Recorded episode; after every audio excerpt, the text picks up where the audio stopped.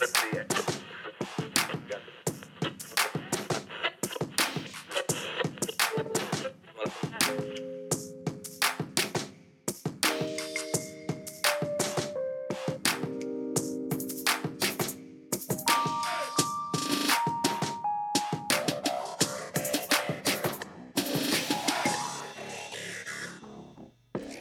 Bonjour et bonjour et bienvenue dans ce nouvel épisode de Rucosic. J'espère que vous avez bien digéré votre Noël et que vous vous préparez comme il faut pour le nouvel an. Et nous, eh ben, on va vous parler de musique que l'on va vous faire découvrir ou redécouvrir. Et quand je dis on, c'est moi, Arnaud, et mon partenaire dans le crime. Oh, oh, oh, oh oh, oh, oh, oh, oh, oh, Non, c'est pas un chant ah, de Noël. Mais... Très Noël. j'ai essayé, j'ai essayé. C'était bien, non, c'était bien, fallait. Euh, comme à chaque fois, chacun une reco puis un petit truc qui nous a fait réagir plus ou moins rattaché à la zik. Et comme d'habitude, et comme vous en avez l'habitude depuis presque une année, oh, c'est quoi ta reco cette fois? Alors, Marocco, qui n'est absolument pas dans le ton, euh, en tout cas, je l'espère, hein, euh, c'est euh, Sinner Get Ready de Linga Ignota. Mine is the venom of the snake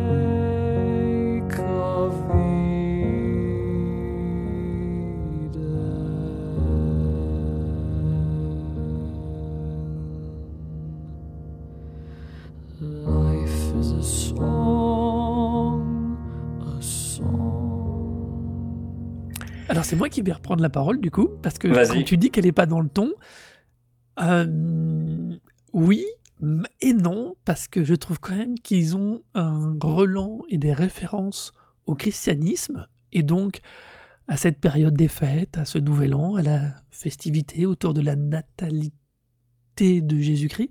Je trouve qu'il y a quand même quelque chose dans Sainer Get Ready de Lingua Ignota qui est bien de saison, je trouve.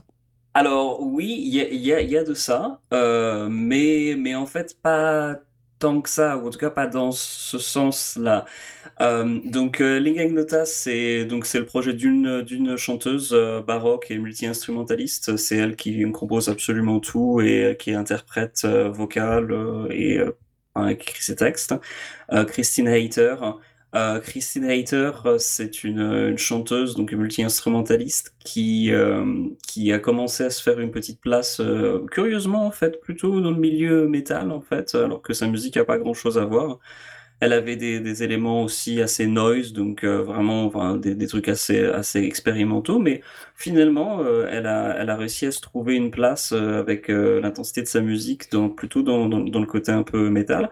Mais toujours est-il que son album Get Ready, en, revanche, a rien à voir. Il n'y a pas de guitare saturée, il n'y a pas de batterie. C'est à base de beaucoup de, piano, de, de violon, de comment on appelle ça, de instruments de musique japonais. Euh, de... On est très dans le classique, voire dans le folklorique par moment. Voilà, par moment, ouais. Donc, euh, c'est une artiste qui est, qui, donc, le, le travail est plus concentré sur le travail de sa voix. Euh, sur scène, elle est avec un piano et avec un micro, mais euh, il y a aussi beaucoup de, de travail de, de, de couches, différentes couches de voix, en fait.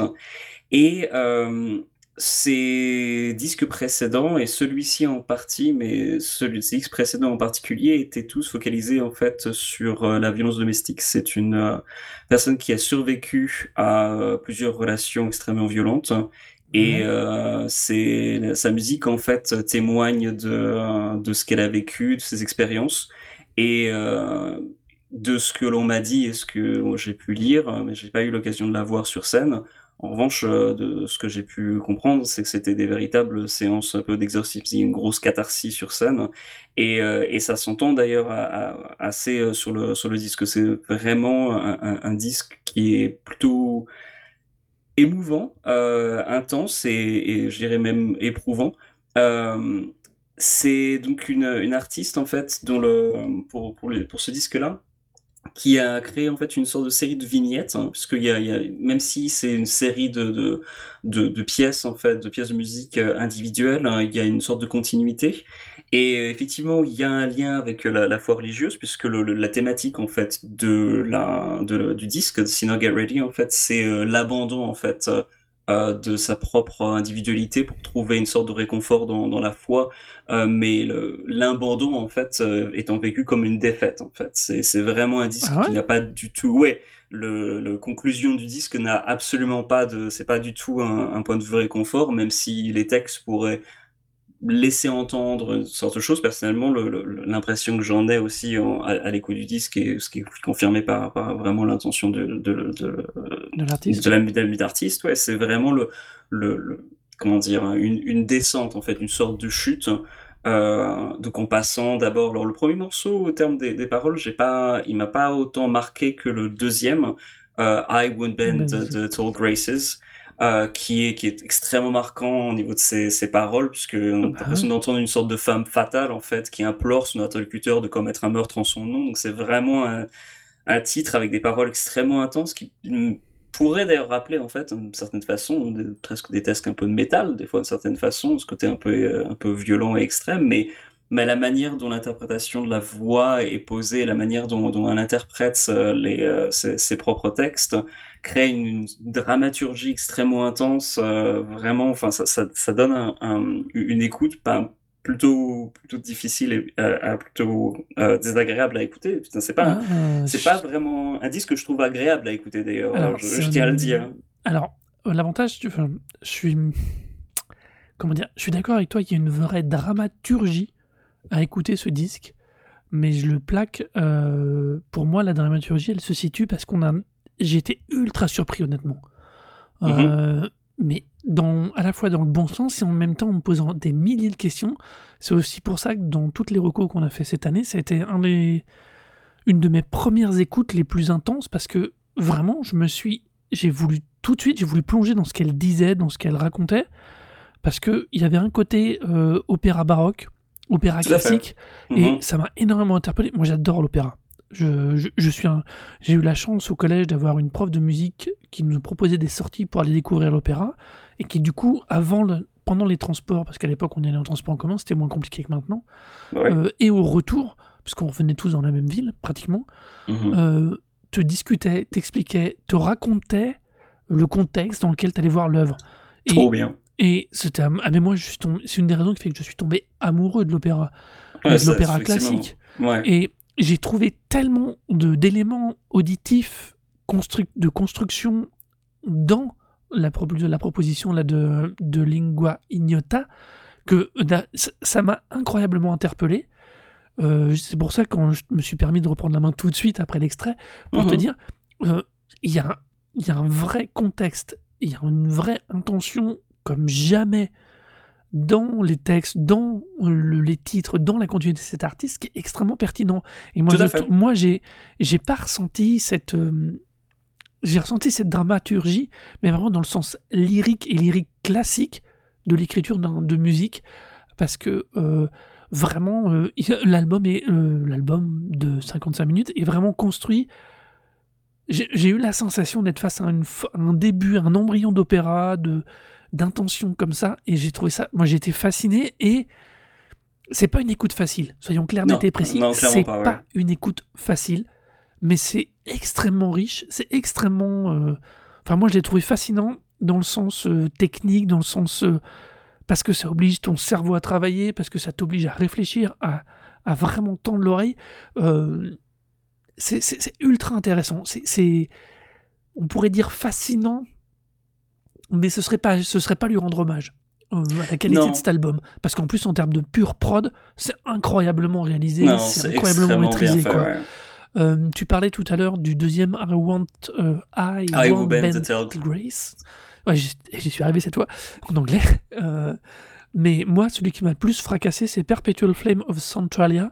Parce que dans le rythmique de l'album, il- d'un seul coup, elle reprend un ton plus léger, il y a une construction bien plus légère, pour des tonalités, dans une espèce de.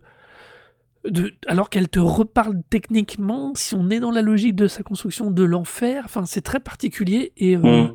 et j'ai trouvé ça. Enfin, vraiment, cet album m'a scotché. euh, alors, pas pour le pur plaisir strict de l'écoute, mais par la richesse, l'intelligence et. euh, ça, ça te force à être malin, ça te force à écouter, ça te force à aller chercher les choses. Et j'aime bien parce que j'aime bien quand on m'oblige à être intelligent.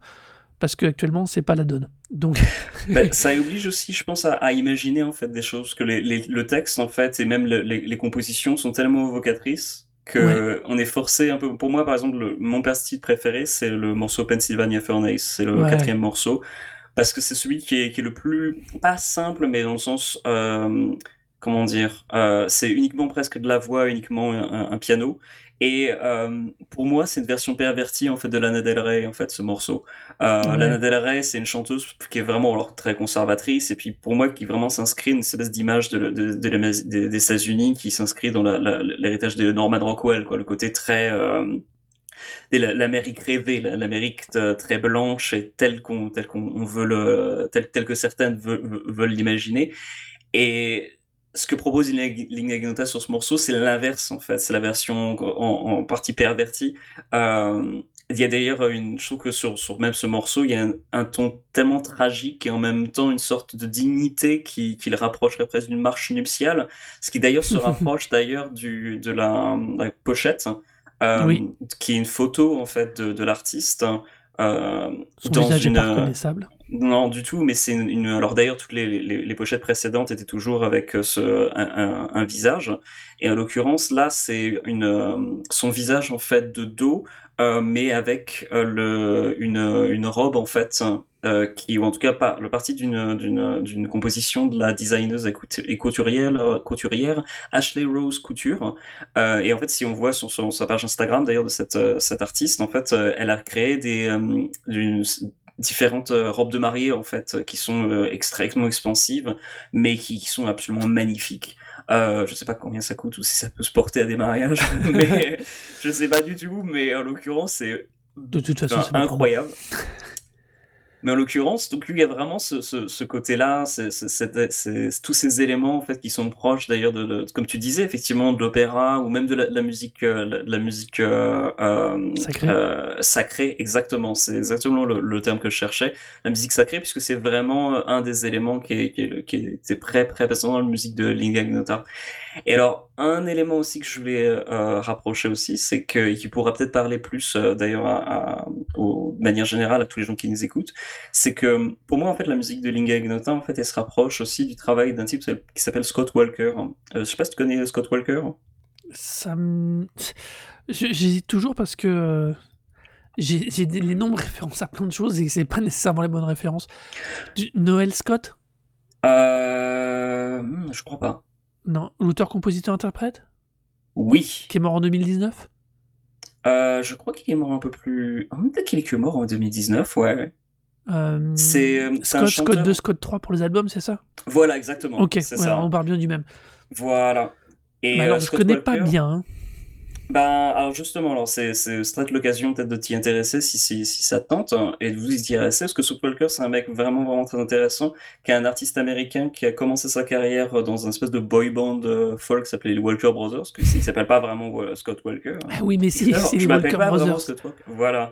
C'est les Walker Brothers. Après, il a, il a commencé une carrière solo. Il a eu beaucoup plus de succès en Angleterre. Et en fait, après, il a commencé une carrière solo, beaucoup plus influencée par la musique baroque et la musique expérimentale. Et euh, c'est cette partie-là, en fait, de sa carrière qui, je trouve, se rapproche beaucoup. Donc, les albums Tilt, par exemple, euh, et euh, enfin, Beach Bosch, par exemple, de, de Scott Walker, qui se rapproche beaucoup plus de la musique de Linda Gnota. C'est un type qui a une voix euh, extrêmement émotive et qui jouait beaucoup sur des, des, des, des lignes de texte répétées, mais euh, qui arrivait à créer une atmosphère et de, des, des paysages incroyables. C'est un type qui euh, est une des grosses, grosses, grosses influences de beaucoup, beaucoup de chanteurs dans la musique anglaise. Euh, David Bowie, euh, le mec de Blur, le mec de Pulp, les, noms m'échappent d'Amon Albarn, et puis je sais pas comment il s'appelle- le mec de Pulp. Mais tous ces gens, c'est des gens qui, qui ont une révérence pour, pour Scott Walker sans, sans fin. Bowie était ultra, ultra fan. Je voulais parler de cette anecdote d'ailleurs parce que c'est quand même une anecdote extrêmement touchante qui a un petit peu un lien avec euh, avec euh, ce que je, je vous parlais, c'est que Bowie était tellement fan de Scott Walker, même s'ils ils étaient potes aussi, mais euh, Bowie est tellement fan que pour un de ses anniversaires à la BBC, en fait, Walker a envoyé une petite cassette où il avait enregistré un message de joyeux anniversaire à David Bowie. Le, l'enregistrement d'ailleurs de ce passage à la radio peut être entendu sur YouTube. Et euh, donc euh, Bowie, et on le surprend en disant genre bon bah on- à vos amis vous envoyez de petit vœu de, de joyeux anniversaire. Et on passe le message de, de Walker et Bowie mais est tellement ému, c'est Mmh. mais extrêmement touchant. Et euh, je sens vraiment la révérence à quel point il a pour, pour cet artiste-là, qui a eu une influence sur lui puisqu'il l'a introduit à l'artiste dont je veux parler, qui crée Oui. au moins un lien avec tout ça, on y arrive, c'est Jacques Brel. Oui, qui était avec Mort Schumann. Voilà, et en fait, Scott Walker est un ultra gros fan de Jacques Brel. Il a même fait un album de reprises de Jacques Brel qui sont, moi, je vais pas trouver vraiment exceptionnels, mais bon. Et qui a, qui a du coup introduit Jacques Brel à David Bowie. Et pour moi, en fait, hein, le, la- le, le lignage en fait entre Brel, Walker et Linda Ignota en termes de la manière et l'émotion qu'ils dégagent dans leur voix, en fait, est, plutôt clair, en fait. On est clairement dans un style totalement différent de Jacques Brel. hein. Bien sûr qu'il y y, y a une trajectoire à accomplir pour en arriver là, mais la manière dont elle utilise sa voix pour communiquer des émotions extrêmement intenses, je trouve qu'on retrouve cette même capacité qu'avait euh, Brel en fait sur scène à- et Ouais, sur disque à, à communiquer, à te, te réduire en miettes avec quelques lignes de texte euh, parce qu'il dégageait tant d'émotions euh, dans, son, dans son interprétation et euh, Linga Ignota a vraiment ce, ce, ce même, ce même impact en fait. Alors en même temps qu'on discutait, du coup, moi j'étais, ça me titillait tellement l'histoire de Scott Walker, ce que j'étais vérifié. Je sais pourquoi ce nom-là me disait quelque chose, c'est qu'il faisait le générique de fin. Attention, c'est important, du James Bond, Le Monde ne suffit pas.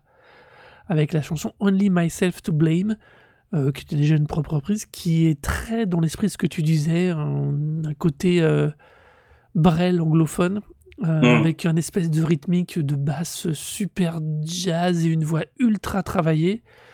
Mais c'est un truc. Moi, pour en venir à ta reco d'origine, donc euh, Sinner Get Ready. Sinner Get Ready de Linos Ignota, je savais que pour la... depuis très longtemps, ces derniers temps, j'avais tendance à écouter tes recos et à pas nécessairement chercher tout de suite, à attendre notre enregistrement Mm. pour écouter ce que tu me dis et puis en même temps qu'on discute, faire des petites recherches. Je dois t'avouer que là, ça m'a ultra intrigué parce que euh, honnêtement, même par rapport à tes goûts, à tes préférences, je m'attendais pas à ça.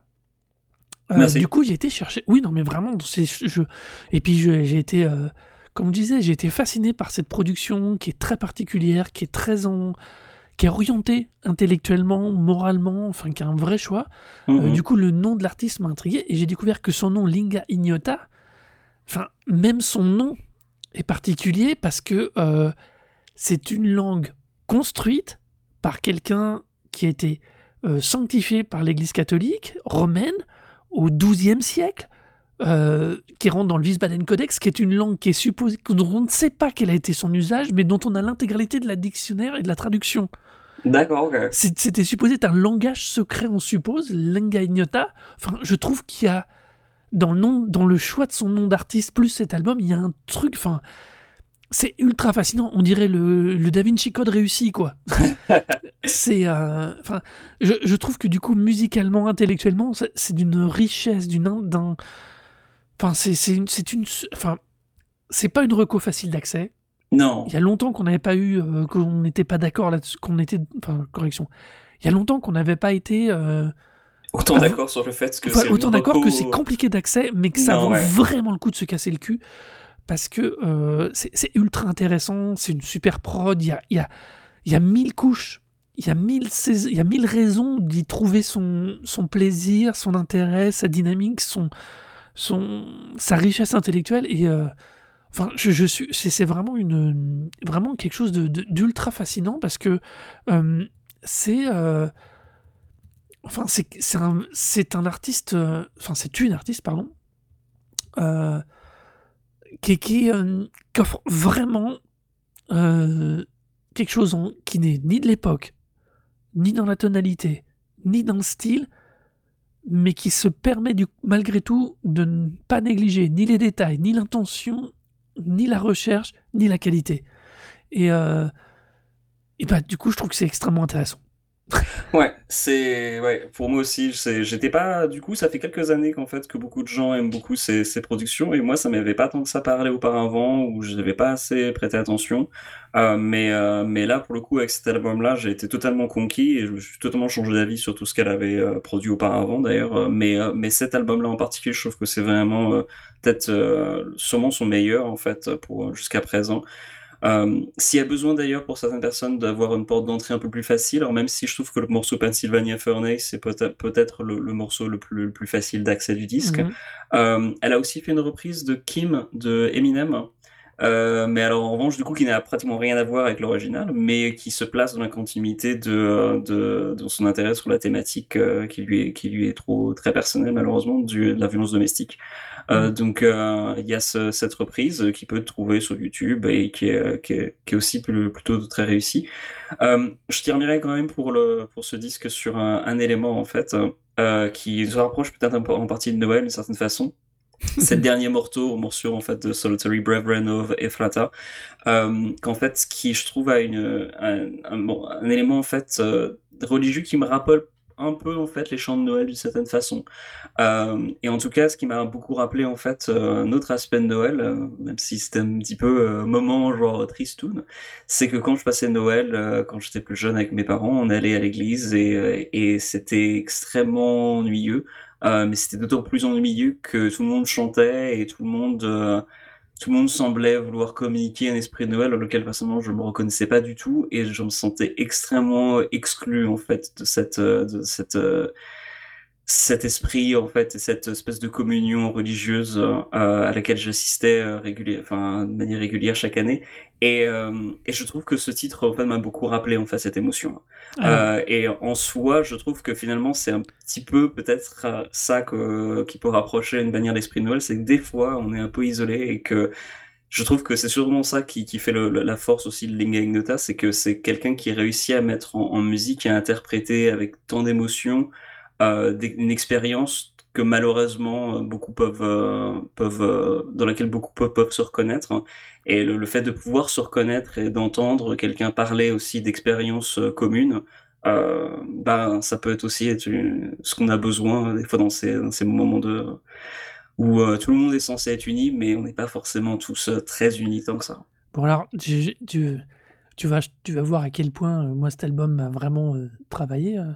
Euh. Tu sais quand même que ce dernier morceau, Ephrata, enfin pour, Mhm. pour donner son titre anglais, qui dit la soli- Solidarity Brethren of Ephrata, euh, je ne sais pas c'est c'est une communauté euh, solitaire d'Ephrata, c'est une communauté religieuse. J'ai pas trouvé Oui. beaucoup trop. Alors, il y a la- plein d'éléments, mais- il y a deux choses. C'est une, il y a- c'est une, c'est une commune, arrondissement du, commune, du comté de Lancaster aux États-Unis en Pennsylvanie, Mhm. mais qui est surtout connu pour être avoir hébergé le siège de l'ordre mystique du solitaire, un ordre monastique bat- des baptistes du septième jour, strictement américain. D'accord. Donc, euh, et mais que malgré tout, la ville est jumelée avec Eberbach, une ville en Allemagne, dont les fondateurs étaient originaires en Eberbach en Allemagne, pour la ville d'Ephrata aux Ok. États-Unis.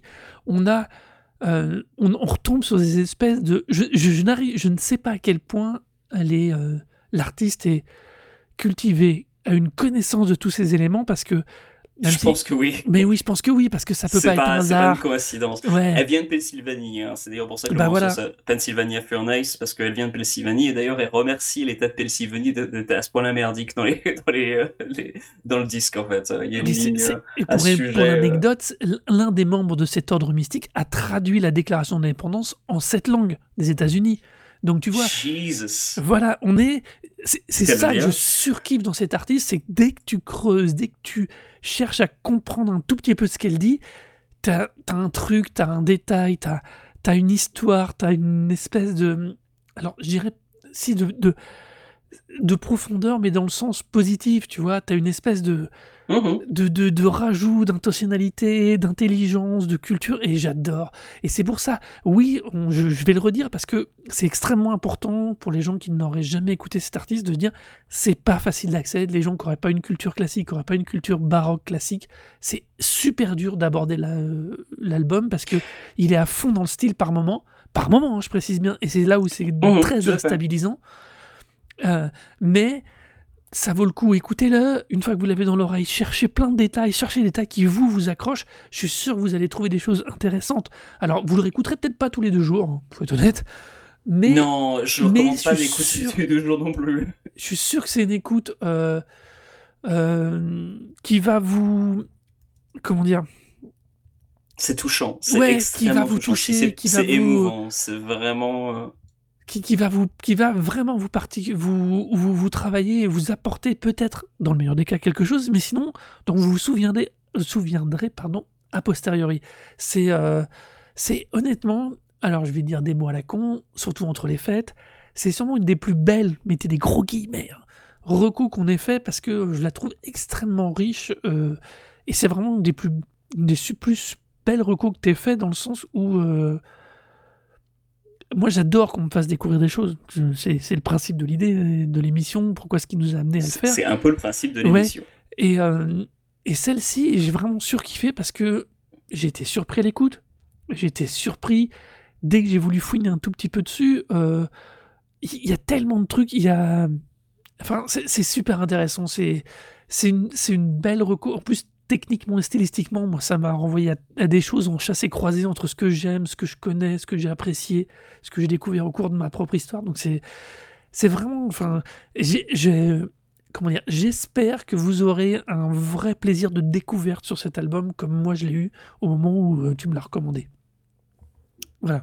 Et euh, j'en suis, j'en suis vraiment ravi. Ça me fait extrêmement plaisir que ça t'ait plu autant. Euh, je rajouterais juste que personnellement, j'ai pas du tout, personnellement du tout de, culture euh, baroque euh, ni opéra. Je connais absolument rien.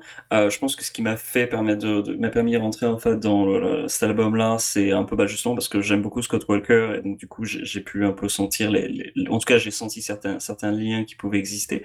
Mais toujours est-il que quand j'ai vraiment commencé à écouter le disque, hein, euh, avant d'écouter le disque, en fait, je me suis fait beaucoup écouter le, morceau euh, Pennsylvania Furnace. C'est le morceau qui, qui, qui était, qui sont sortis en avant, en fait, euh, avant la sortie du disque.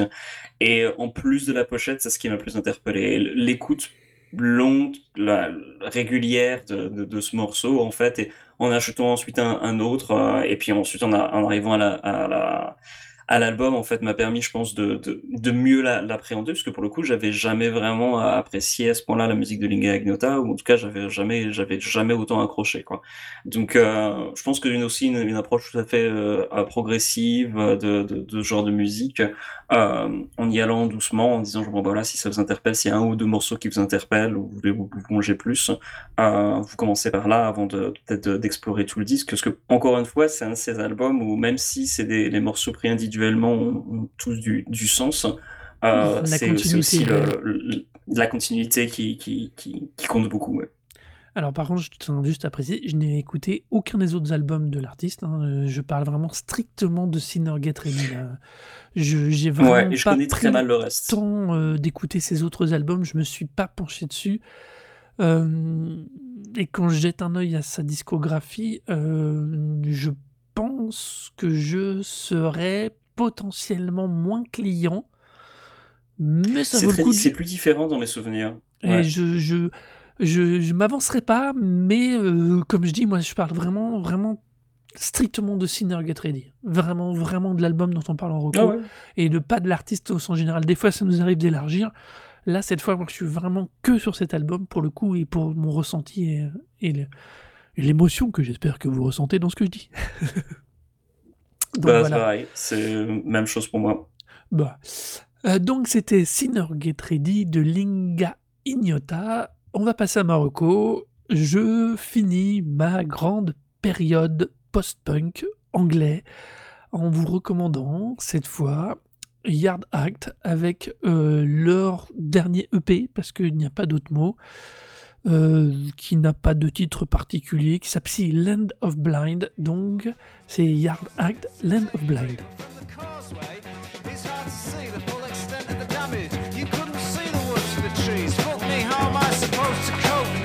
Gentrified savage? There's no hope. Kids these days, they think they've been outdone by, but they've never even looked at an iron lung like I did once. They got the whole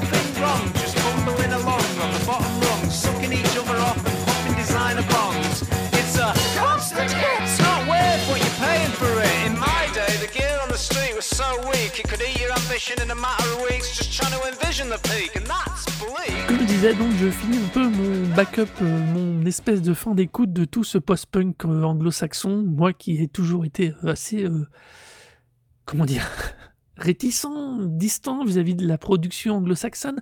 Je trouve que leur post-punk de, Leeds et de, de Leeds, encore une fois, euh, Oui, encore une fois de Leeds, quoi. Tu vas Ouais. déménager à Leeds. Ouais, ouais, non, mais je suis halluciné de cette. Enfin, je pense que de toute façon, mes recours tournent en boucle parce qu'on me propose constamment les mêmes choses. Euh, je, je- j'a- j'adore la variété et la variété de production et d'intention de, ce, de cette EP euh, et de ce groupe. Ils sont jeunes, évidemment. Euh, Enfin, j'espère pour eux en tout cas. Ils, sont, ils ont une patate de Ils ont ouf. Et ils ont une capacité. euh, ils ont une capacité à être qualitatifs sur n'importe quel style qui me scotche assez, je dois avouer. Euh, L'EP est relativement varié finalement, malgré le côté post-punk euh, qui est aventuré, qui est euh, étiqueté dessus. Euh, Land of Blind, justement, qui donne son titre au EP, ou Dark Days, ont une tonalité légèrement plus décalée, je trouve. Et, euh, et je trouve vraiment qu'ils ont été. Euh, Enfin, c'est super riche, c'est super dynamique, c'est super vivant, c'est super jeunes. Quel mot Je suis un super drôle. C'est super drôle, ouais, je suis d'accord avec toi. Et euh, Pas tous, mais il y a des, il y a des vrais moments, je trouve, de, de, de bonne, euh, enfin, de, de comédie, en fait, dans, le, dans, dans, les, dans les textes, quoi. Ouais, ouais. Et, euh, et voilà, et je trouve que, pareil, on est encore dans ce type de recours que je fais où je, tombe amoureux d'un morceau, j'en écoute cinq, ils en font pas plus, mais j'ai envie de vous les recommander parce que euh, c'est de la bonne énergie, c'est de la super énergie. J'espère qu'ils vont conserver cette énergie-là. Euh, euh, apparemment, un de leurs morceaux serait sur la BO de FIFA 2022, mais honnêtement, je m'en fous, je joue pas ces jeux de merde. Juste, rien que le fait qu'ils soient là dans ce type de jeu, ça veut dire qu'ils ont une, une super rythmique, qu'ils ont une dynamique, qu'ils ont une capacité à accaparer l'attention de façon positive que j'adore.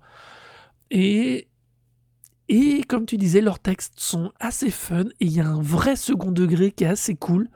Et euh, enfin voilà quoi, c'est, c'est- on est très très loin de la Taroko dans le sens où euh, on est quelque chose de bien moins élaboré entre guillemets au niveau technicité, au niveau intentionnalité à mon avis, mais on est quelque chose de parfaitement par contre qui est tout aussi maîtrisé et dont l'intention première est tout aussi Mm. riche. Et, euh, Tout à fait. et euh, C'est, c'est vraiment super, euh, c'est super riche, c'est super sympa. Euh, j'étais, moi, j'ai été séduit dès le premier morceau. Ça m'a immédiatement, je j'avais jamais entendu parler et ça m'a tout de suite parlé. Euh, ça m'a tout de suite interpellé. J'étais vraiment totalement dedans. Ça m'a, au départ, fait penser un peu à la, à un morceau en fait de Face No More. Alors ça, Ouais. un groupe qui n'a rien à voir avec euh, ça, mais il y a un morceau qui s'appelle Harvey. Euh, euh, donc Harvey en fait c'est un, morceau sur l'album Angel Dust de Face No More en fait où euh, euh, le chanteur en fait Mike Patton raconte un texte en fait de la part d'un type qui vit dans un trailer park en fait. Et, il énonce en fait tout avec un accent coupé au couteau de d'accent sud sud, sud des États-Unis. Et, en fait j'ai retrouvé un petit peu ce- cet élément là parce que y a, bon, voilà pour le coup et c'est pas un faux accent que, crée le chanteur de Yard mince le, le nom m'échappe sur le moment Euh, je vais le retrouver ah je peux pas t'aider là. euh, mais non, euh, Yard Act, c'est le groupe dont on parle. Oui. C'est ça que je cherchais. J'arrivais pas à trouver le nom du le Ah. groupe dont on parlait. Je crois que tu voilà, qui est assez différent. Ah non, je parlais juste de Yard Act. Donc du coup, oui, je, je trouvais la comparaison avec euh, Face No More, que pour le coup, euh, Patton faisait une voix un peu à la à sud des États-Unis, mais du coup, euh, qui faisait semblant d'avoir un accent comme ça, alors que le mec de Yard Act, il fait pas semblant d'avoir un accent. C'est juste son accent d'ailleurs. ah oui C'est oui, vraiment juste un, un, un bon vieil accent anglais euh, du plus du nord. Et, et donc du coup, il y, a, il y a toujours quand même ce- ce- cette manière de raconter le, des, des histoires en fait, hein, même si ils ont aussi des bons refrains qui sont qui sont beaucoup plus chantés. Mais euh, il y a vraiment ce, bien ce- côté narratif. Ouais. Tout Ouais. à fait, ouais. C'est alors du coup, je suis allé écouter un petit peu d'autres trucs autour, euh, parce que ça m'a fait penser à différents groupes que je connaissais pas euh, tant que ça, euh, mais du coup que j'ai voulu creuser un peu pour vérifier. Donc du coup, j'avais pensé au départ à Sleaford Mods, euh, puisque Sleaford Mods en fait c'est une espèce de, de groupe aussi un peu post-punk avec un chanteur qui semi-rap.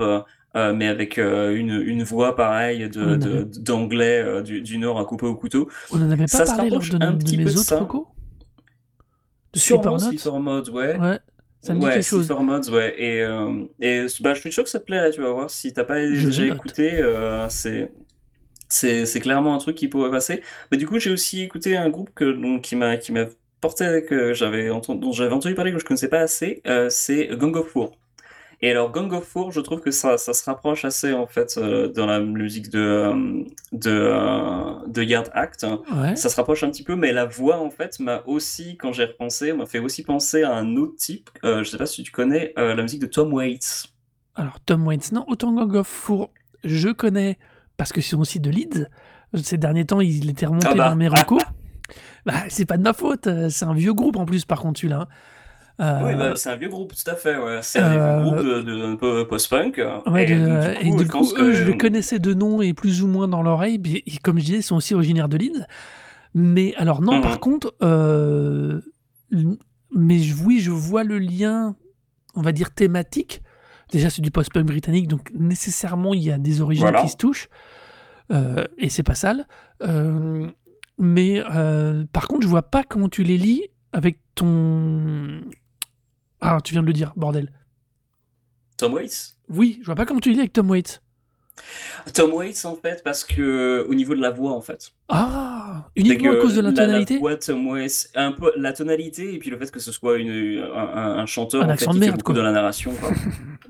Euh, oui, enfin, un, un, accent avec une, une voix travaillée au cigare et, euh, et à l'alcool frelaté, quoi. Mais euh, là, pour le coup, Yard Act, il n'y a pas tant que ça. Il est encore Non, trop jeune ils sont pour ça, super le, jeunes le- pour ça, le non. gars Yarochan. C'est Ils marrant, sont super jeunes, heureusement, ouais. Enfin, super jeunes, non, mais Heureusement, j'ai- sont... Quoi que si, ils sont super jeunes, ouais. Non, je retire ce que je dis, ils sont super J'ai jeunes. déjà vu, j'ai déjà vu des jeunes avec des voix déjà où tu te dis genre qu'est-ce qui s'est passé? Comment ça comment t'as fait ton compte quoi? Mais, mais là en l'occurrence non et ça, ça s'entend que voilà il est il est il est pas si, si âgé que ça mais euh, il y a ce même euh, cette même envie en fait de raconter des choses de, de, de créer des Ouais. petites histoires en fait euh, à travers à travers ces, ces morceaux et puis d'appuyer beaucoup sur sa voix en fait en, en, en faisant des, des, des changements voire même un petit peu de voilà d'être un, un narrateur quoi et un conteur euh, je dirais même ton et, euh, et euh, pour le coup, Yard Act, il y a vraiment ce, ce, ce croisement-là entre voilà un, un son post-punk et puis euh, ce- cette voix, cette manière de, de raconter. Et, Ouais, et c'est- pour le coup, même si les morceaux sont vraiment, ça joue super bien, les, les, les morceaux sont bien écrits, c'est vraiment la voix qui interpelle le plus, quoi, euh, qui interpelle le plus, je trouve. Oh non, mais je suis d'accord avec toi. C'est alors surtout que si tu prends euh, le, le l'EP dans l'ordre. Alors juste, je précise, cet EP annonce un album qui est supposé sortir le 7 janvier 2022. Voilà, comme ça, ça c'est Mhm. fait. Euh, on fait pas de promo au sens euh, vente, hein, nous ça nous rapporte rien, juste euh, si on aime quelqu'un, on vous le recommande. Euh, donc non, moi ce qui m'a surpris, c'est quand j'avais écouté au début cet EP, The Overload, le premier, tu dis ouais, ok, c'est sympa, bidule, et puis après t'as Fixer Upper, et tu dis ah ouais, il se décale, il va chercher autre chose, il change la tonalité, et après il y a Dark Days, dont je parlais tout à l'heure, suivi de Land of Blind, et là tu découvres leur capacité à, comment dire, pas changer de tonalité au sens vocal, mais à changer de tonalité au sens de l'intention et dans le style. Et je les trouve ultra riches, quoi. Et j'ai été vraiment scotché d'un groupe qui euh, jeune, post-punk, qu'offre autant de variétés dans un simple EP.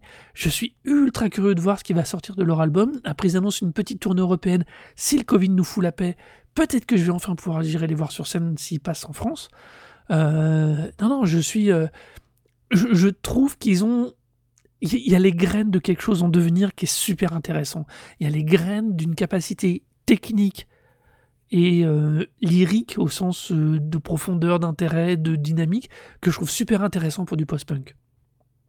Ouais, non, je trouve, aussi que c'est un groupe qui a beaucoup de potentiel et j'ai assez hâte d'ailleurs de- d'entendre ce qu'ils font par la suite parce qu'effectivement, il y a, y a de quoi faire. Euh, autant je suis rarement autant euh, vraiment euh, capturé par, par des groupes de post-punk, même si pour moi, enfin, un des seuls trucs qui m'a vraiment plu tant que ça, c'est euh, Ivies, qui est aussi un groupe anglais, qui a, qui, a des super mélodies, limite un peu, un peu Joy Division, même si moi je préfère ça à Joy Division personnellement. Mais pour le coup, euh, ouais, Yard Act, je trouve qu'il y a un vrai gros potentiel aussi et j'ai assez hâte de voir ce que ça va donner par la suite. Bon, alors, pour l'anecdote, euh, puisqu'entre-temps, en même temps qu'on discute, euh, je ne peux pas m'empêcher de réagir et de chifouiner. euh, si ça vous intéresse, ils vont passer à Amsterdam le 4 février 2022 au Paradiso Kleine Saal. Et ils vont Ah, bah, passer il à passe au Paradiso en plus. bah oui, ils passent à la Boule Noire à Paris le 12 février. Donc, je sens Ouais, peut-être qu'on vous tiendra au courant dans le dans cette fin d'hiver et début de printemps l'année prochaine là, autour de ce groupe. Mais voilà, c'est vraiment c'est un groupe qui m'a, qui m'a vraiment extrêmement surpris, heu, dans le bon sens, dans le sens où, heu, même si je sais, comme je vous disais en ce moment, je suis j'ai une grosse période post-punk, particulièrement anglais et de Leeds en plus, je suis très ciblé en ce moment. Mais vraiment eux, c'est, heu Il va déménager, je garantis, il déménage, hein, Mmh, non, garanti. pas encore. Pas encore, pas tout de suite. Mmh, mais heu, vraiment, ils ont ils ont vraiment un truc en plus. Honnêtement, ils ont un vrai truc en plus. Heu, ils s'encombrent pas non plus d'une iconographie, heu, post-punk ou d'une espèce de de de de, mmh, d'historique post-punk à la con qu'ils voudraient traîner et rajouter. Ils sont ultra modernes dans leur style et dans leur identité graphique et heu, du coup, je trouve vraiment qu'ils sont, enfin, ils sont intéressants à tous les niveaux, quoi. Vraiment, vraiment, vraiment, vraiment, quoi. C'est, c'est une bonne chose, c'est un bon groupe, heu, mettez-vous ça dans les oreilles. Si vous êtes, heu, convaincus, ben, peut-être qu'on se reverra le jour du concert. Je vais, après l'enregistrement de cette émission, directement filer voir si je peux récupérer des places et peut-être même traîner ma fille, qui sait? Ah Hein? bah, Yard Act, je viens de voir sur le site de Paradiso pendant qu'on parle et c'est à 10,50 €. Alors, heu, j'ai intérêt à y aller, sinon, heu, sinon il y a des gens qui vont m'en vouloir, hein. Bah oui et puis, heu, non, non, mais c'est Donc, clair, hein. si je sais pas combien ce sera pour la Boule Noire, mais pour le coup, si à Paradiso c'est à 10,50 €, ils ont pas intérêt à faire beaucoup plus cher à la Boule Noire, hein, parce que Paradiso, c'est quand même la Boule Noire, dans mes souvenirs, c'était pas ouf, ouf comme ça, c'était correct, mais c'est correct, mais c'est pas une grande salle Pa non plus. Paradiso, c'est un peu une salle exceptionnelle quand même, hein, genre genre c'est vachement, vachement bien. Donc, bon, pas déconner. Mais, heu, ouais, si ça passe à 10 cin à 10,50 ou même à plus que ça, il faut y aller, hein, il faut y aller, il faut sortir les gens. Ouais, dé déjà, alors, comme je dis, hein, si la covid nous emmerde pas, il faut profiter.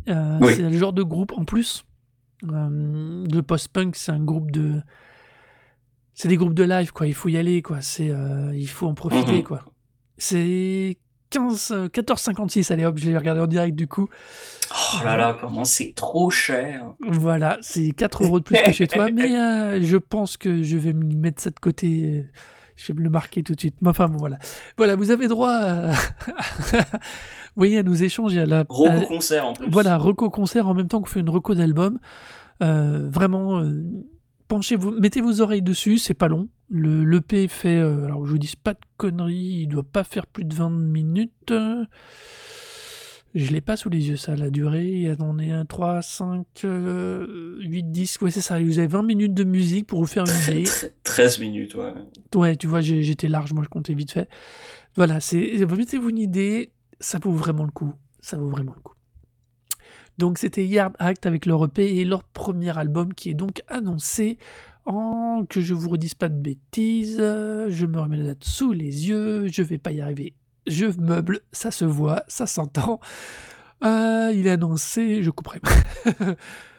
Alors, il est annoncé donc le 7 janvier 2022, voilà.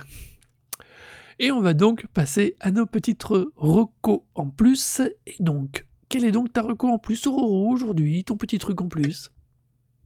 Alors, mon truc en plus, c'est, alors c'est peut-être une petite histoire. Je vais faire ça sous le ton d'une petite histoire puisque, heu, c'est quelque chose qui est lié au monde de la musique, mais qui commence pour moi, en fait, heu, hem, comme, heu, une intuition qui vient de mon expérience de lecteur de de bande dessinée américaine. Alors, dans le monde de la bande dessinée américaine, il y a eu dans les années, heu, 90 une grande crise, heu, qui était liée au fait qu'il y a eu beaucoup, beaucoup de bandes dessinées qui sortaient avec des couvertures, heu, différentes, ce qui créait une spéculation et une bulle économique, dans laquelle beaucoup de magasins de de de bandes dessinées sont engouffrés puisque ça leur a permis de se faire de se faire des sous.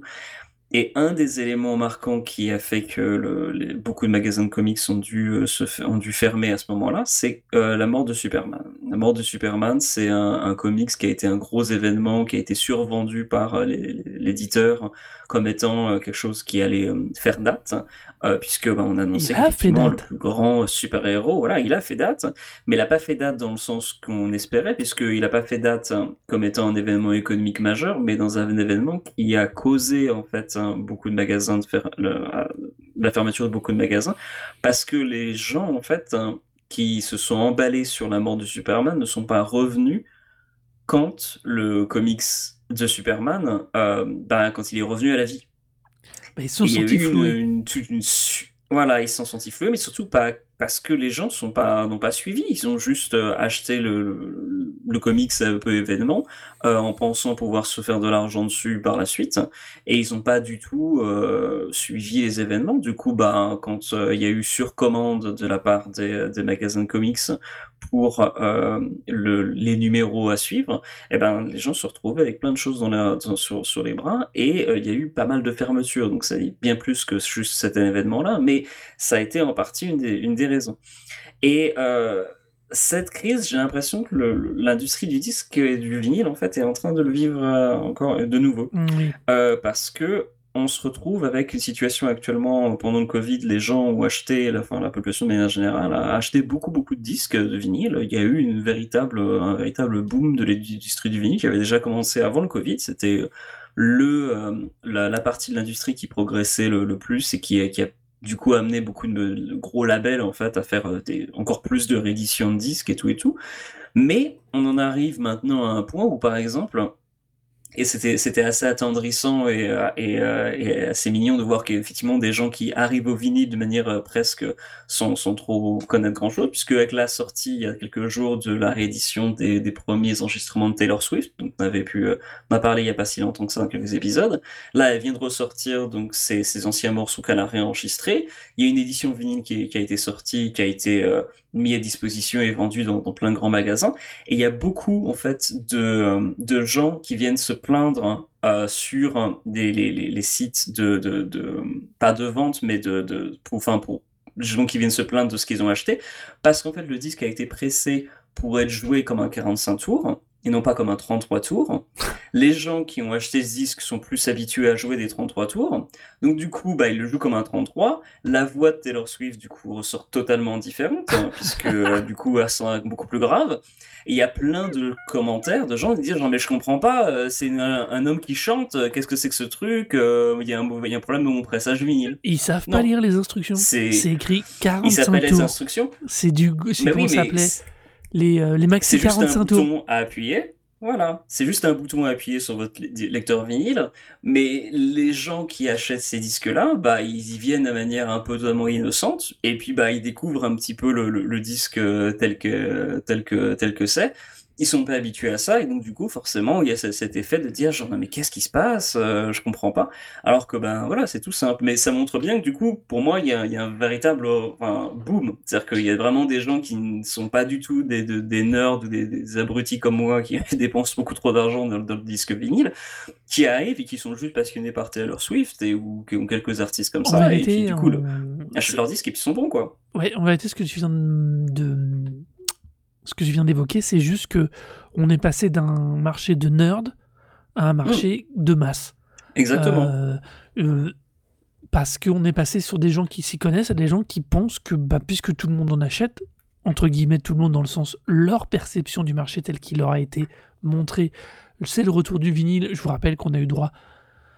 Alors, euh, moi je les ai pas vus, mais à toutes les télés apparemment on parlait du vinyle, du machin, du truc comme l'avenir finalement. Et bah du coup le truc est revenu à la Euh. mode et du coup n'importe qui, je mets des gros guillemets puisque même la Fnac a à nouveau un rayon vinyle, vend du vinyle. Et donc, euh, voilà, on- donc c'est donc nécessairement, il y, a- il y a toute une génération de gens. euh, J'ai fait un message cette semaine en parlant de mon fiston, à moi qui a 9 ans, qui a vu euh, dans un film une, une actrice prendre un téléphone fixe sans fil, le mettre à l'oreille, et il regarde et fait Pourquoi met la télécommande à l'oreille? Bah oui, lui, ça lui parle pas un téléphone fixe sans fil, ça n'existe pas. Eh Mhm. ben, les vinyles grand format 45 tours, pour toute une génération de gens, c'est pas compréhensible. Il faut leur réinculquer la mode du maxi 45 tours et pas du 33 de base, quoi. Voilà. Et euh, mais c'est c'est rigolo. Moi j'aime bien, ça me fait rire Alors- honnêtement, euh, plus qu'autre chose. hein. C'est tout à fait rigolo, mais on est pas on n'a pas fini puisque il y a tellement eu de, de demandes du coup et cette de la part des majors pour euh, presser du disque vinyle que les commandes des, euh, des majors et particulièrement du label de Adele euh, ont surchargé tous les, toutes les, les, les, les, les- les entreprises qui faisaient du pressage à travers le monde Pour avoir le volume. Pour avoir le volume, puisque l'objectif pour la sortie de l'album de Adele, c'est pas de sortir l'album en physique après la sortie digitale, mais au moment même de la sortie digitale. Une sortie synchrone. Exactement, une sortie synchrone, ce qui est pas évident à réaliser, parce que d'ailleurs, il y a pas mal de, de- d'artistes qui font ça, et qui sortent le truc en digital plus tard, et puis, enfin, qui sortent le digital maintenant, et puis le pressage après. Et D'ailleurs, il y a plein de gens qui sont obligés de sortir le vinyle après le digital. Par exemple, le dernier album de Converge, un groupe euh, qui, qui vont plutôt bien euh, en, musique, voilà. Et ben voilà, et Converge, leur disque, leur dernier disque, est une collaboration avec euh, Chelsea Wolfe et un membre de Kevin. C'est un disque un peu événement. Il va sortir en digital avant la fin de l'année. Moi, je l'ai précommandé pour qu'il arrive chez moi en vinyle en avril de l'an prochain. Euh, donc, c'est vraiment tout est décalé et c'est en partie dû au bon Dieu d'album de Adele qui est, a été pressé donc à 500 000 exemplaires, ce qui pour un pressage moderne est assez enfin, titanesque. Et du coup, j'imagine que tous les disquaires en ont commandé. Parce Ah que non, tout mais- le monde prévoit que tout le monde va en acheter pour Noël. Et ce que j'ai un peu peur, c'est que, et je ne l'espère pas, j'espère, je souhaite tout le succès possible à Adele. Euh, je n'achèterai pas son album, ça ne m'intéresse pas, mais je souhaite tout son, tout son succès parce que, ben, de nouveau, pour moi, on se trouve face de nouveau à la mort de Superman. Le Ouais, nouveau non, Adele, c'est la mort de Superman de retour. Si ce disque ne vend pas, à mon avis, il va y avoir si peut-être quelques magasins, des magasins qui vont devoir fermer parce qu'ils vont avoir trop commandé, ils vont se retrouver avec des disques sur les bras. Et Ouais, c'est ouais, possible que ce que soit annonciateur Enfin- du coup d'un retrait de la population qui s'intéressait de manière un peu distraite à, à- à ce disque, qui on a acheté un petit peu, mais bon, qui va pas forcément en acheter trop, parce qu'il faut dire aussi que le prix du vinyle augmente. Mhm. On en arrive à des coûts, mais complètement ahurissants. On était déjà à 20 euros pour un, un- un disque, un disque vinyle. Maintenant, c'est très facile d'en trouver à 30, 40. Même la réédition du, euh, d'une mixtape de Mike Miller qui a été mis à 60 euros pour un 3 triple album, certes, mais 60 euros quand même. Pas déconner. Très bel album, ceci dit, mais quand même. Et toujours est-il qu'on se retrouve face à des prix qui montent, qui montent, qui montent. Et je ne sais pas à combien va être le AD, j'imagine qu'il va être au moins à 30. Faudra Mais, voir euh, justement si les gens vont être, euh, vont être là pour et vont être d'accord pour débourser autant d'argent pour un disque, d'autant plus que ben, ils tu ont mets le doigt en réalité sur le vrai truc important par rapport à ces histoires de vinyle, qui est que l'augmentation du prix des matières premières, qu'il ouais. soit réaliste ou une espèce de bulle spéculative, parce qu'a priori, il y a quand même les deux selon les matières, euh, ça pose des problèmes à tous les gens qui avaient euh, imaginé ou voulu faire des vinyles ces derniers temps. Si tu as suivi un tout petit peu euh, l'apéro du Capitaine en nos podcasts, ils ont voulu sortir un vinyle de leur générique. Pour l'instant, ils ont déjà six mois de retard parce que le prestataire a disparu, parce qu'il s'est écroulé tellement les prix ont augmenté. Mhm. Euh, ils vont ils sont ils vont ils vont l'honorer parce qu'ils ont beaucoup de défauts mais pas celui d'être malhonnête malgré ce qu'ils veulent bien dire Euh, mais j'imagine que pour eux ça va être un casse-tête sans fin de retrouver un prestataire qui soit au même tarif ou à défaut qui correspond au tarif annoncé puisque la Ah bah campagne oui, là, de crowdfunding qu'ils avaient fait là-dessus euh, a un tarif fixe donc si tu veux c'est compliqué quoi Mhm. et euh, de toute façon, l'industrie du vinyle est à la fois en plein boom et aussi en même temps en train de jouer sa survie, comme tu le comparais avec l'histoire du comics de la fin de l'âge d'argent, que je me trompe pas, pour entrer dans l'âge de bronze, qui était la mort de Superman.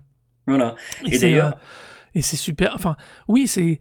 Si, si tu un grand fan, tu dois pas voir le mal. Si tu es juste quelqu'un de l'extérieur, euh, c'est vrai que tu te peux te poser euh, extrêmement plein de questions sur cette logique parce que euh, c'est. euh, comment. Enfin, déjà, moi, à l'époque de la mort de Superman, je m'étais posé la question comment tu fais revenir un public standard à un support en tuant l'icône? Il, y a une il y a un illogisme direct. Si les gens n'ont pas les codes, ne savent pas que de toute façon ils vont le ressusciter parce qu'ils sont pas stupides, euh, tu peux pas comprendre. Donc tu l'achètes pour spéculer et puis basta, t'en as rien à foutre du reste. Et dans tous les cas, de toute façon, tu reviendras pas. Donc le marché est, une pure bulle temporaire, spéculative ou dans le pire des cas. Et, euh, et c'est vrai que c'est compliqué. Et je trouve que oui, il y a ce côté-là en ce moment autour du vinyle par moment et sur certains produits qui est vraiment euh, bah, ce qui me laisse extrêmement dubitatif. Personnellement, j'en ai rien à foutre du vinyle, j'ai même pas de platine. Euh, écouter un disque qui fait des crachotements tout le temps, ça m'a jamais plu. Donc, Mais euh, ça fait pas des crachotements tout le temps, c'est quand ton disque est mal entretenu que ça Ouais, crachote, ouais, euh, ouais, pas ouais, des bêtises. Non mais c'est vrai ça. en plus. Oui, mais euh, passons. C'est 20 plombes d'entretien. J'ai bien tout le reste de la maison à entretenir. Je vais pas m'emmerder avec la platine. Ça, c'est ça en revanche, c'est tout à fait juste. Mais- non, mais blague à part, c'est juste que j'ai. euh, je comprends le plaisir de l'objet parce que moi, honnêtement, la seule chose que je regrette du vinyle, c'est la taille des pochettes qui faisait des putains de visuels. Euh, les Ah bah, CD, j'ai c'est mignon, j'ai- le. Ling- j'ai le Linga Agneta à côté de moi en, en bien grand. Je trouve ça- effectivement, je, je suis tout à fait d'accord. C'est voilà. plaisant euh, ce format-là. Après, pour le pur côté stockage et son, euh, gestion quotidien, tu vois, moi je suis euh, plutôt team, plutôt team CD parce que même si j'en ai toujours très très peu acheté, euh, parce que j'écoute pas la musique, j'ai jamais écouté ma musique comme ça. Et euh, donc voilà, mais c'est, euh, je, je vois bien cette logique qu'il y a actuellement autour du vinyle et ils jouent vraiment leur survie là dans les 6-7 mois, l'année qui vient. Je pense que la- le marché du vinyle, en dehors du marché de mode ou de niche, se joue là. Je pense que, Je suis- ouais. je pense que vouloir l'étendre est une mauvaise idée, honnêtement. hein. Je pense qu'il fallait conserver ce côté collector, niche, qu'il fallait et que l'Adèle tente un coup. Pourquoi Ça- pas mais Ça a mis du temps, ça a mis du temps à arriver quand même parce que les, les donc on parlait de, des- des, des couvertures alternatives pour la bande dessinée, mais il y avait aussi les Beanie Baby, euh, donc Oui. les, les voilà, ça c'était une, une, une grande mode à une époque. Et dans l'article de que j'ai pu lire qui, qui parlait de cette cette pénurie en fait et ce, ce retard en fait des, des commandes causées par euh, ben, Adele et puis d'autres grosses sorties pop, grosses rééditions de Major. Eh ben, euh, il y a aussi toute le- la question des, des, des versions alternatives de différentes couleurs, les vinyles de différentes couleurs, ce qui est, enfin, pour moi, pour moi même qui achète du, disque vinyle, enfin, un truc complètement absurde. Je peux, là, le dernier Mastodon, par exemple, l'album de Mastodon qui est sorti dans une version exclusive pour uniquement les, les, les disquaires indépendants, à mon disquaire local, il coûte 10 euros de plus que la version standard. Moi, j'ai pris la version standard. J'en ai rien à foutre de, de prendre une version colorée différente. Enfin, Ouais, c'est, c'est, c'est un Eldorado de revente euh, ou de, de, de passion peut-être, mais j'imagine beaucoup plus de revente euh, qui, qui mène absolument à rien, mais qui fait qu'effectivement il y a des pressages à tir larigot et que euh, même dans, dans, la, dans l'article, les, les, les mecs qui étaient dans les, en- dans les entreprises de pressage disaient genre, bah, on a l'impression des fois de, faire, de, de se retourner au Beanie Baby parce que bah, on fait des, des, des couleurs alternatives pour aucune raison particulière, euh, sinon la collectionnite. Et ça, les, les, couleurs, les, couleurs alternatives, couleurs alternatives, c'était déjà un problème il y a au moins plus de 10 ans. Euh, quand moi j'ai commencé à acheter du disque vinyle, il y avait déjà des labels indépendants comme ben, Soft and Lord par exemple, qui jouaient sur, ça avec des, sorties comme les albums de Sun ou même des trucs un peu plus confidentiels. T'avais plein de, de versions euh, euh, colorées différentes, t'avais des types qui s'achetaient, parce que et je dis bien des types, hein, parce que c'était tout le temps des mecs, euh, qui achetaient au moins 5 fois, cinq fois le même disque pour avoir toutes les versions colorées. Et j'étais toujours à me dire, genre, mais vous faites quoi de vos disques exactement? Enfin, Ah. vous, vous l'écoutez ou quoi Mais t'as fait le bon parallèle en démarrant dès le départ. hein, C'est les mecs qui achètent toutes les couvertures alternatives des comics. Quand tu Ah sais non, que la couve qui hein. change. Et, et le pire, c'est que le pire, c'est en soi, je veux dire, si t'aimes un artiste qui exceptionnellement a fait une couve alternative pour une série, tu prends. Mais les mecs achetaient toutes les couves de tous les artistes Bien sûr. pour la série. Je veux dire, tu les aimes pas toutes. Même moi, il y a des trucs, il y a des couvertures alternatives, typiquement euh, à l'époque de la sortie des Uncanny X-Men. Franchement, mais à gerber quoi. Enfin, je n'ai rien à Ouais, faire bien de certains artistes quoi. Mais barrez-vous quoi. Non, non, mais, moi, j'ai au mieux, j'ai été euh, chercher celui que j'aimais. Alors, Ah. pour le coup. Si vous aimez vraiment les couvertures alternatives, je ne vous conseillerais jamais trop les TPB européens, enfin surtout français, où ils foutent toutes les couvertures alternatives à la fin. Et voilà. Bah, Donc, de toute façon, des- tu les as. des TPB anglais aussi le font aussi. hein. Enfin, américains le font aussi. hein. L'autre fois, quand j'ai vu euh, un truc, un apport des États-Unis, elles y étaient pas toutes, donc j'avais été un peu surpris. Mais Ah ouais. voilà, c'est, on- c'est, je comprends la logique du marché, je vois vers où il va, et il je dirais pas qu'il joue sa survie, mais il tente un coup, et je suis pas sûr que c'est une bonne idée. Non, je pense pas non plus. Là, pour le coup, on en arrive vraiment à un point où je, je le sens très très mal parti. Ça me fait un peu mal au cœur parce que moi j'aime beaucoup le, le son de, de, de- de- qui sort de mes enceintes quand je mets un vinyle. Je trouve que le son est meilleur que quand euh, j'écoute en streaming. Personnellement, ça Ah sonne oui. mieux à mes oreilles. Alors, oui, oui, Mais, je, euh, je- je trollais tout à l'heure, mais euh, le- la différence streaming vinyle, par contre, là, elle existe. hein. Je Oui, ne suis alors- pas. Après, je, je mettrai toujours des gros guillemets sur ça quand même parce que, et je dis toujours, c'est moi, c'est mon expérience. Parce que pour le coup, je pense que pour des, des gens qui sont pas forcément ultra passionnés de musique, qui veulent euh, écouter de manière pas forcément euh, passionnée ou même plus, voilà, c'est pas un truc très important dans leur vie, le- la musique, bah dans ce cas-là, euh, oui, vous emmerdez pas à acheter une platique vinyle parce que, bah, comme tu disais, c'est de l'entretien, euh, c'est pas forcément très pratique. Moi, je trouve que, enfin, Ou racheter des beaucoup. CD. Ou Voilà, racheter des CD euh, exactement. sans aller jusqu'au vinyle. Euh, moi, ça m'est arrivé ces derniers temps. Alors, je les rachète pas.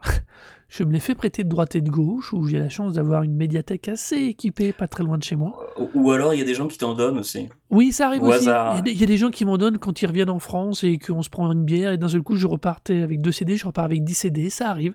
Ça arrive. Ça C'est des fois arrive. des, c'est des choses comme ça. C'est des choses qui arrivent. On n'est Euh, jamais, on n'est jamais à l'abri d'un type qui essaye de, de, de vider ses, ses étagères euh, quand il, Exactement, quand il alors voit qu'il sait va déménager. Exactement. Puis la prochaine fois que je vais à Amsterdam, c'est moi qui viens avec du fromage. Passons. Euh, ça, ça, ça, au moins, ça, ça, ça, ça, c'est beaucoup plus facile. mais non, non, vraiment, je, je- non, par contre, là, je suis d'accord avec toi. J'ai pas une oreille euh, faramineuse, mais je suis capable de voir la différence entre un pur support physique avec, une, avec un bon pressage, qu'il soit CD ou vinyle, par rapport à certains types de streaming ou streaming que j'écoute selon la situation. Euh, à la maison, euh, j'ai un bon débit, donc j'ai bien vu qu'il y avait des différences que quand je m'amusais à les écouter quand j'étais en déplacement. Il y a, vraiment une différence. Euh, après, comme tu dis, c'est une question de chacun ses goûts. C'est pour ça aussi que dans les recos qu'on vous fait, quand on vous parle de qualité de production, quand on vous parle d'intention, de son, ou même des fois de paroles, on essaye, je pense qu'on essaye toujours de vous parler de tous les aspects qui vous permettent de découvrir le morceau, quelle que soit la qualité d'écoute que vous aurez. Je, dis- ça parce que ça m'a traversé l'esprit l'autre jour pour euh, complètement autre chose, et je me rends compte que dans toutes mes recos, nos recos, que ce soit les tiennes ou les miennes, on essaye toujours d'être assez large dans les éléments positifs pour que, quelle que soit la méthode d'écoute, vous ayez, vous compreniez ce que nous on a ressenti au moment de l'écoute. Ouais, je pense que Linga Ignota, vous n'avez pas besoin d'avoir le vinyle pour l'apprécier. Je pense que même vous pouvez l'écouter sur votre téléphone, Ouais. euh, vous ressentirez toujours la même, euh, la même, euh, la même impression. C'est pas le, c'est pas parce que le disque, ouais, c'est pas parce que le disque est sur, sur une platine vinyle et que ça sort sur des grosses enceintes qui coûtent très cher que ce sera une meilleure expérience. Ce sera une expérience différente, mais ce sera pas forcément une meilleure expérience. Ouais, non, non, là, je suis, je suis full d'accord, là, c'est clair. C'est, euh, non, non, c'est... euh, Voilà, mais bon. Euh, nous allons donc passer maintenant à mon petit truc en plus à moi, qui est un peu moins gay, euh, parce que l'actualité m'a fait rappeler euh, plein de choses. Il y a ce qu'on appelle le drame d'Astro World, d'Astro World, donc qui est lors du concert de Travis Scott et de Drake, qui est Drake était plutôt l'organisateur là-dessus. Il se trouve qu'il y a eu un mouvement de foule, comme ça arrive dans ce genre de choses, avec beaucoup de blessés, dont, des, dont au moins un mort. Euh, je voudrais pas dire de Non, il y en a bêtises. Non, huit. 8 morts au total, c'est ça, pardon. Il y en a huit morts. 8 morts, il y a 125 blessés. Euh, il y a fondamentalement, ça, quand j'ai entendu ça, j'ai fait, mais putain, je comprends pas comment en 2021, dans un festival, quelle que soit la méthode d'organisation, quand tu as des gens comme, comme Travis Scott et Drake qui sont organisateurs ou qui sont derrière, tu sais qu'il y aura du monde, tu sais qu'il y aura de la foule, comment les orgas euh, n'ont pas correctement géré ça? Il y a un moment, je, je comprends pas. Je, je D'autant plus comprends pas. enfin, il y a un historique, il y a un de, de ce genre d'événement où on sait comment ça se passe, on sait comment ça se gère. Il y a des prescriptions, il y a une obligation de sécurité. Je comprends pas. Donc euh, c'est vrai que euh, c'est vrai que ça m'a ça m'a d'autant plus fatigué que donc j'ai immédiatement pensé au festival d'Altamont où les Stones avaient eu un mouvement de foule. À l'époque, il y avait d'autres soucis en termes d'organisation, justement, parce qu'on ne fait pas faire son service de sécurité par les Hells Angels à coup de queue de billard en les payant en caisse de bière, en espérant que ça se passe bien. Euh, bien évidemment, il y a eu un Hells Angels n'avait pas qu'une queue de billard, mais aussi une arme, et il a ouvert le feu dès qu'il a cru voir un mouvement de violence vers lui, euh, et des coups de poignard dans tous les sens. Euh, je enfin, c'est euh, c'est compliqué, mais je veux dire, le festival d'Altamenton, pardon, d'Altamonde, on date de 1969. Là, on est en 2021. Je veux dire, il, il- c'est pas possible. C'est pas possible que dans des festivals de rock, surtout après deux années de Covid où on sait que les gens vont venir, où les gens vont être motivés, vont avoir envie de participer, ils ont besoin de ces moments sociaux, de ces moments de- d'échange, entre guillemets, au sens très très large, mettez ce que vous voulez dedans. On peut pas avoir ça. On peut pas avoir 10, 8, entre 8 et 10 morts, 10 morts, je dis pardon, 10 morts dans le mouvement de foule et 125 blessés. Je, je non, non, c'est, je comprends pas. Je comprends pas. Je, ça, ça me dépasse, ça me déprime, ça me fait chier parce que c'est pas logique, c'est pas normal. On peut pas aller écouter de la musique en festival et penser qu'on va risquer la mort euh, simplement parce que c'est mal géré. Alors, une des, un des éléments de réponse au pourquoi ça arrive, c'est en partie dû au fait que euh, non seulement c'est organisé euh, ben, n'importe comment, euh, pour le coup, puisque malgré la, le nombre de, de, personnes qui sont attendues à ce genre d'événement, qui quand même rassemble deux rappeurs extrêmement populaires actuellement, visiblement les normes de sécurité n'étaient pas vraiment très bien, très bien appliquées. Euh, en Pas plus de tout, ça, oui, voilà. trucs, hein, ça déjà, il y a eu des, déjà eu de- des cas en fait de personnes qui avaient euh, bah, du coup voilà des mouvements de foule qui faisaient que ben les gens euh, défonçaient les, barrières pour pouvoir euh, rentrer gratos ou ce qui a amené des fois à l'annulation des concerts. Mais là en l'occurrence Travis Scott le, concert a été maintenu. Puis il y a aussi un élément qui qui est qui prend par Travis Scott, c'est que c'est un type qui apparemment de ce que j'ai pu lire sur, sur sur sur sa carrière et puis sur sa, sa réputation c'est que c'est un type qui encourage le public à foutre un peu le bordel et avoir euh, du coup une euh, à se bouger un peu dans tous les sens.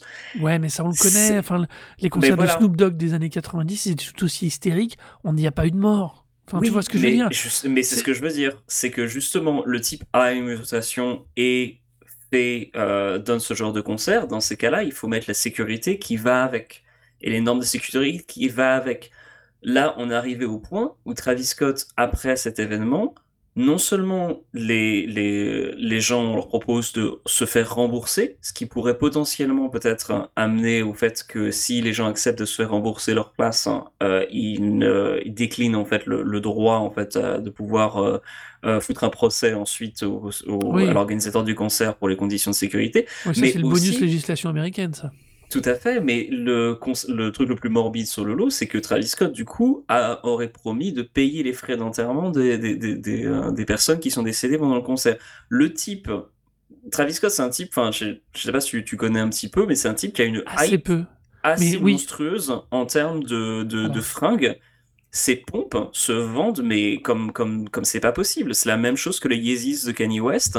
Ça se vend à un prix affolant. Donc il y a une vraie grosse hype derrière. Ce type se fait, bah voilà, il, fait, il gagne très très bien sa vie actuellement.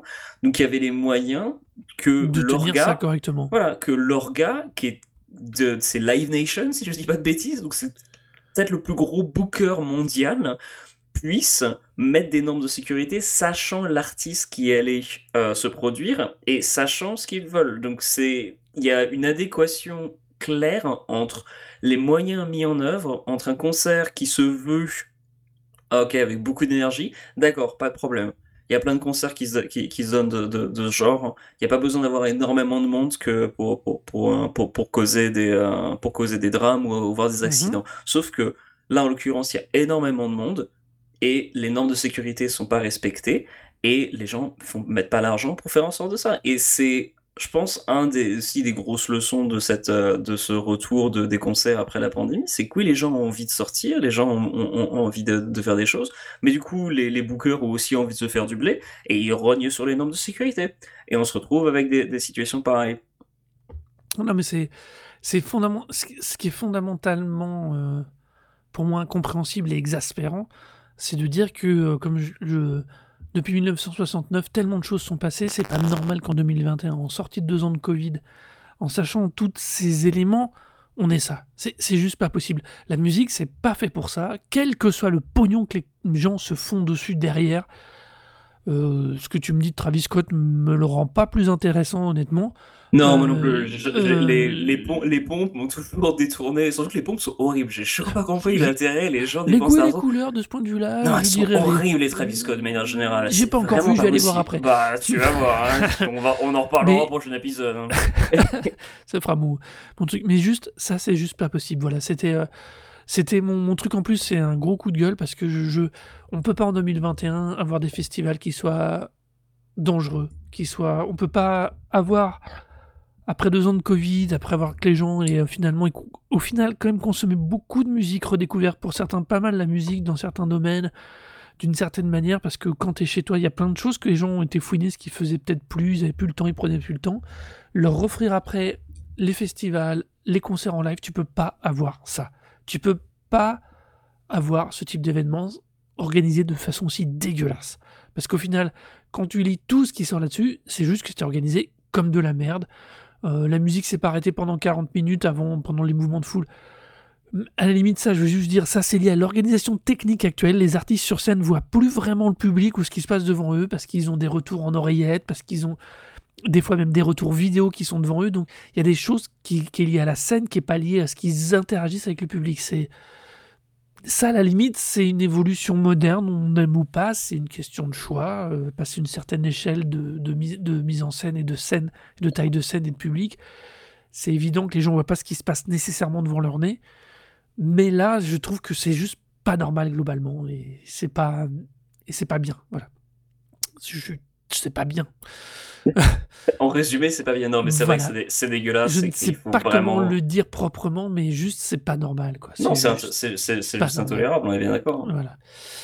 Voilà. Donc c'est sur ces mots extrêmement gays dont je me fais quand même une spécialité dans notre podcast euh, que nous allons finir cet épisode.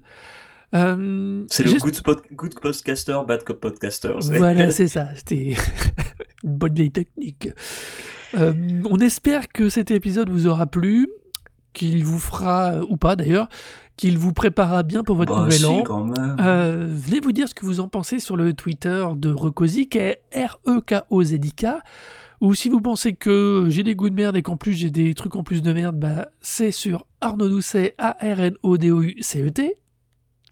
Et euh, si vous voulez me dire à quel point, euh, ben aussi, euh, voilà, j'ai des recos difficiles où on comprend rien de ce dont on parle, vous pouvez venir me voir donc à HOROHERO ou aller poser des commentaires sur le site de Dead End Distortion, donc on continuera. Et à cette époque, donc la ma magnifique liste des meilleurs disques de l'année sera sortie, et donc vous pourrez la consulter. Mais à venir, un épisode, le prochain épisode, peut-être, Oui. peut-être. Tu peux, il n'y a pas de spoil. Bah, Vas-y, on vas-y. un top euh, 5, euh, 5 disques de l'année. Voilà, Voilà. notre prochain épisode pour conclure cette année sera le top 5 des, de tes meilleurs disques, avec toutes mes remarques perfides et pertinentes tout le long de ce prochain épisode. Euh, bah, prenez soin de vous parce que le Covid nous a fait quelques retours, donc euh, soyez prudents, prenez soin de vous, bonne écoute et à très vite. Bisous, à bientôt